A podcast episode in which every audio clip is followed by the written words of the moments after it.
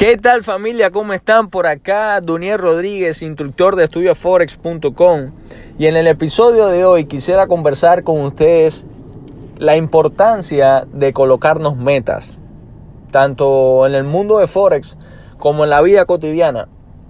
¿Por qué? Porque es importante tener metas en la vida. Bien, hay un dicho que dice, si no sabes para dónde vas, ya llegaste. ¿Qué quiero decir con eso? Si tú estás en un punto A en tu vida y quieres ir hacia un punto B, hacia otro lugar, tú tienes que saber el camino o el por qué o el por dónde tú vas a llegar a ese punto, a ese punto B. Bien, pongamos un ejemplo. No, yo quiero comprarme este año o comprarle este año una casa a mi madre.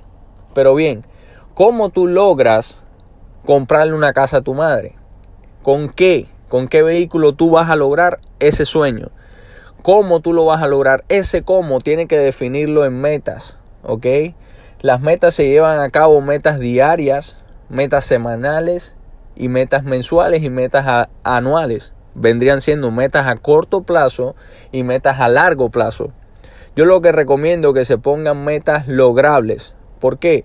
Porque si ahora estás, por ponerte un ejemplo, en un empleo, ganando un salario básico, tú no puedes ponerte una meta, por ponerte un ejemplo. Tú tienes que soñar en, en grande, disculpen, pero tienes que ponerte metas eh, reales, metas alcanzables en el momento. ¿Para qué?